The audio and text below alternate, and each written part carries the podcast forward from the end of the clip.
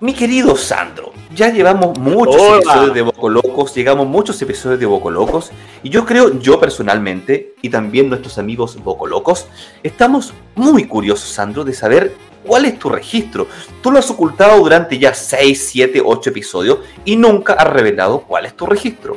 Por favor, Sandro, sé transparente, honesto y revela de una vez cuál es tu registro. Pero es obvio, yo creo que la gente ya se habría dado cuenta que hace tiempo mi registro es de bajo. Yo soy bajo, no, no. sé mi voz. No, porque tu bajo. No, no, no. Yo, yo creo que tu registro es tenor, Sandro.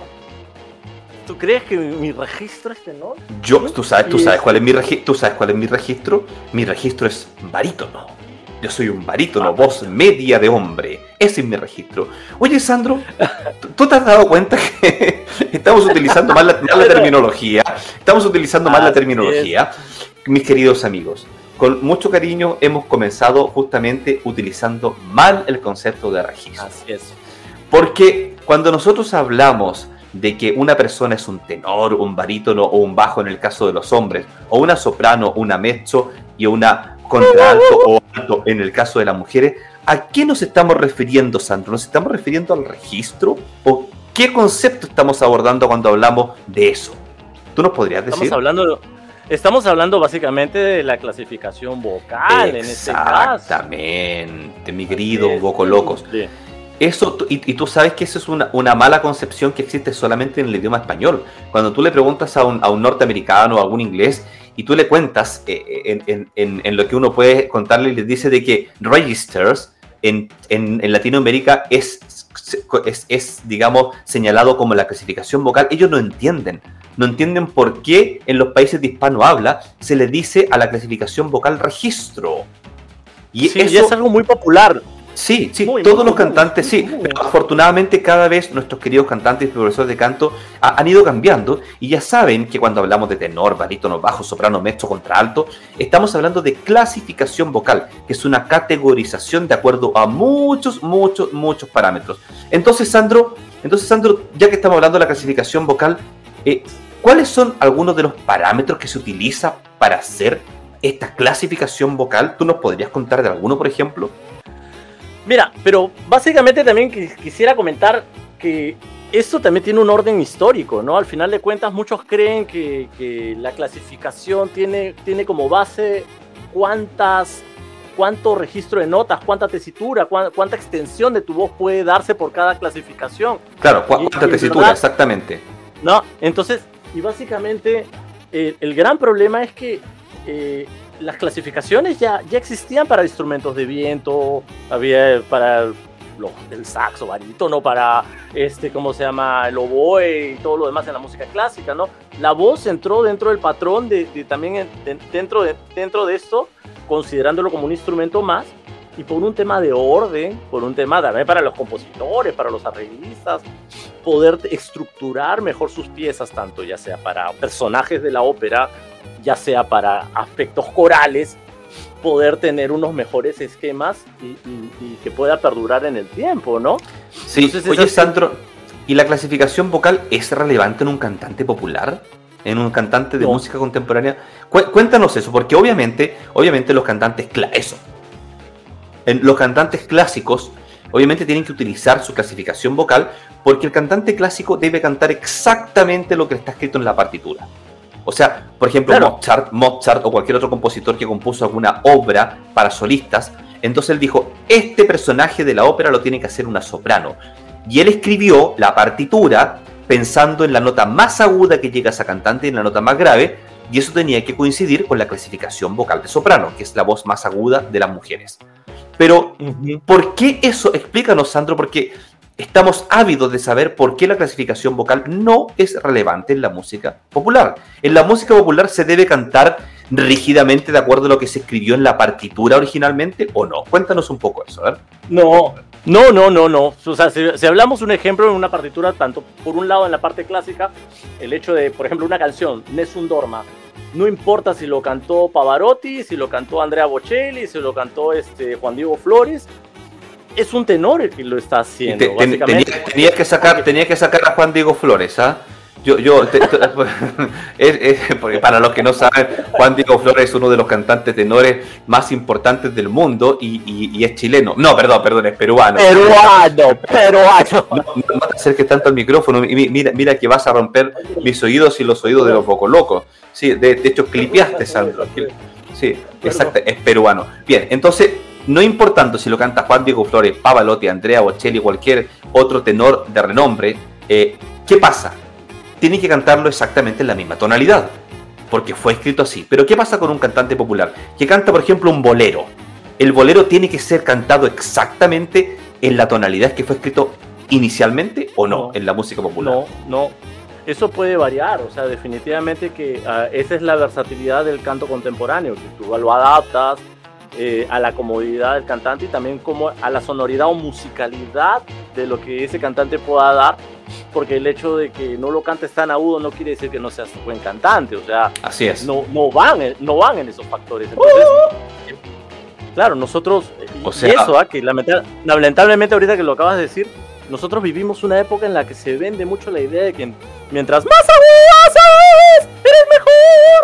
Sí, y, eso, es, una cosa, es una cosa cultural. De hecho, si nos vamos, por ejemplo, a los cantantes antiguos, ni tan antiguos, pero un poco más antiguos, por ejemplo, Tom Jones, Tom, Jones era un cantante, y, muchos cantantes de la época eran cantantes con voces más bien de barítonos. yo no digo que Tom Jones sea barítono, pero eran voces en donde lo, aceptado era otra estética. No se privilegiaba. Frank Sinatra. Frank Sinatra. mismo Frank exactamente. La voz, O sea, la voz, y no, y no, era, no era una persona que, que en donde él enfatizaba eh, una y otra vez con sus agudos. Entonces, eh, obviamente los gustos y la estética en la música contemporánea comercial va cambiando y actualmente se privilegian los agudos. De hecho, y eso muchas veces trae causas, o sea, causa, causa perdón, problemas de la voz.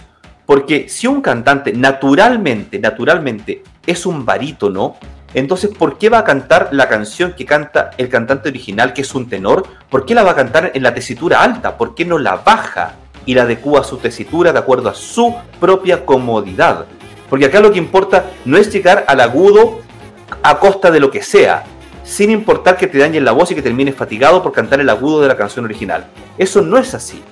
Eso ustedes siempre tienen que saber adecuar la tonalidad de la canción a la comodidad de la voz que ustedes tienen en ese momento determinado. ¿O no, mi querido Santo? ¿Qué opinas tú de eso? Sí, no, por supuesto. Y además, por ejemplo, yo mismo, eh, como cantante, puedo, puedo eh, tener una tesitura de de cuatro octavas, por decirlo de esa manera, pero yo no canto así. O sea, yo cuando hago mis grabaciones o mis conceptos, no me interesa, me gusta más lucir timbre más barítonos, cosas un poco más estables, más tranquilas, por un tema de gusto y comodidad, pero, o sea, no quiere decir de que eso a uno le haga menos cantante ni nada por Así es. Entonces, de, de, hecho, a mí, a mí a veces me ha pasado escuchar de que muchos cantantes están media hora, incluso una hora practicando agudos una hora practicando agudos porque quieren cantarlo en la tonalidad original.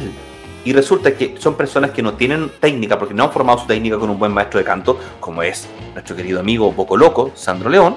Oh, pero también con, el gran, con el gran Marco Guzmán, un tremendo no, lo mejor que tenemos en Latinoamérica. No, no, no, no, no. Bien, entonces el, y están insistiendo cantando agudos una y otra vez durante minutos u horas. Y resulta que a lo mejor nunca van a poder llegar al agudo de la canción original de forma fácil, porque naturalmente, naturalmente, de acuerdo a su clasificación vocal natural, uno, uno no, no decide ser tenor, barítono, bajo. Si tú naciste con voz media de hombre, entonces no intentes cantar notas agudas de una persona que naturalmente tiene tu voz más aguda que la tuya. Y menos si no has desarrollado una técnica vocal sana. Porque eso te puede llevar a esfuerzo vocal, a fatiga vocal y después a lesiones en tus cuerdas vocales que incluso pueden requerir cirugía. Entonces, mucho ojo. Oye, Sandro, y, para, ir cerrando el tema este, entonces, ya que cuando hablamos de tenor, contralto, soprano, eso no es registro, sino que es una clasificación vocal. ¿Qué, es la tesitura? Tú, tú lo mencionaste recién. Y yo te aseguro que hay muchas personas que les quedó dando vuelta al concepto. ¿Qué es tesitura? ¿Qué es? Es, es básicamente la extensión de nota a nota que nosotros podemos manejar este, como cantantes, ¿no? De qué nota hasta qué nota, ¿no? Exactamente. Es, básicamente. Es el rango de notas que desde el más grave al más agudo, o que uno puede cantar con comodidad y con estética, que obviamente de, la estética varía según el estilo del canto. Y, Oye, y es, importante, y es importante que eso, por ejemplo, se los digo a los cantantes, sobre todo que a veces trabajan con músicos. Para un músico es muy importante que tú, tú cantante, sepas tu tesitura, porque eso le puedes decir al músico con el que vas a trabajar, quiero hacer este repertorio, quiero hacer estas canciones. Mi tesitura es de tal nota, tal nota, y el músico te va a ayudar a adaptar las canciones a, a, a esa comodidad, porque lo que más quieres un músico o un grupo de músicos es que se luzca tu voz, no que, no que estés sufriendo en pleno show. O sí, pero, lo, des todo, lo, lo, des todo en una sola canción y después en las demás ya estás. Sí, hay, yo, yo, yo he escuchado pacientes que son cantantes que me dicen que los músicos eh, no están dispuestos a bajar la tonalidad de la canción porque se pierde el timbre de la canción y el brillo característico.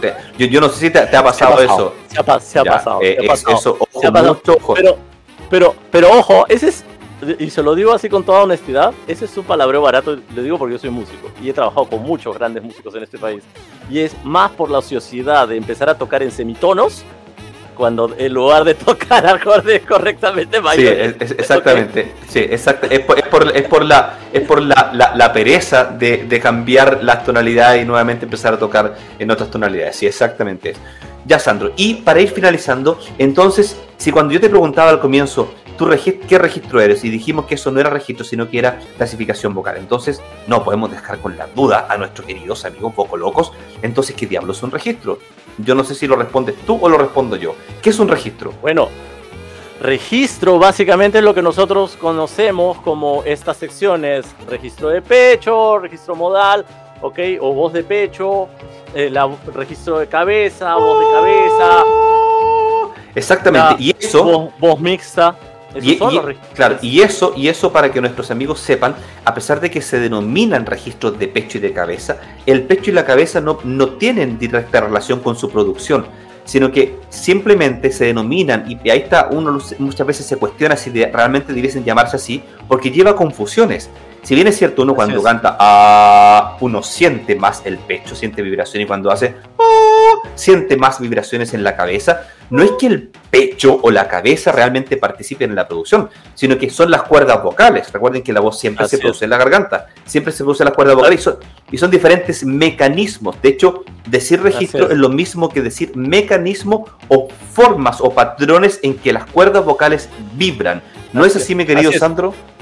Así es, querido maestro. Además, son básicamente, como diríamos, términos de un tipo metafórico al final de cuentas, porque son basados en, esquemas sensoriales y bueno, nuestros padres clásicos que son los que pusieron o bautizaron estos esquemas que no eran científicos ni médicos, pero eran por mero aspecto de expertise, fueron denominando y fueron básicamente quedando en un acuerdo en común de cómo irlo nombrando, ¿no? Así Pero no es que exista el músculo de la voz de pecho o el músculo de la voz de cabeza o cosas por de, de, hecho, los músculos que hacen cambiar de registro de pecho a registro de cabeza son músculos que se encuentran en la laringe. Ahí es donde se cambia el engranaje, el mecanismo. The voice box. Exactamente. Oye, Sandro, ¿y qué, te parece si cada uno elige un registro, o un registro de verdad, no, una clasificación vocal, un registro, un mecanismo para poder decir que nosotros somos Voco Locos y poder terminar este episodio de Voco Locos? Yo voy a elegir Vocal Fry, mira.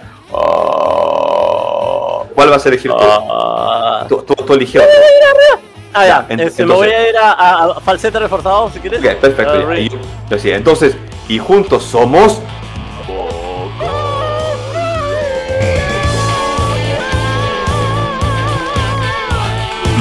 queridos amigos. Un abrazo para todos ustedes. Un gran abrazo, mi querido Sandro. Y nos vemos hasta el próximo episodio de Nuevos Chao, chao.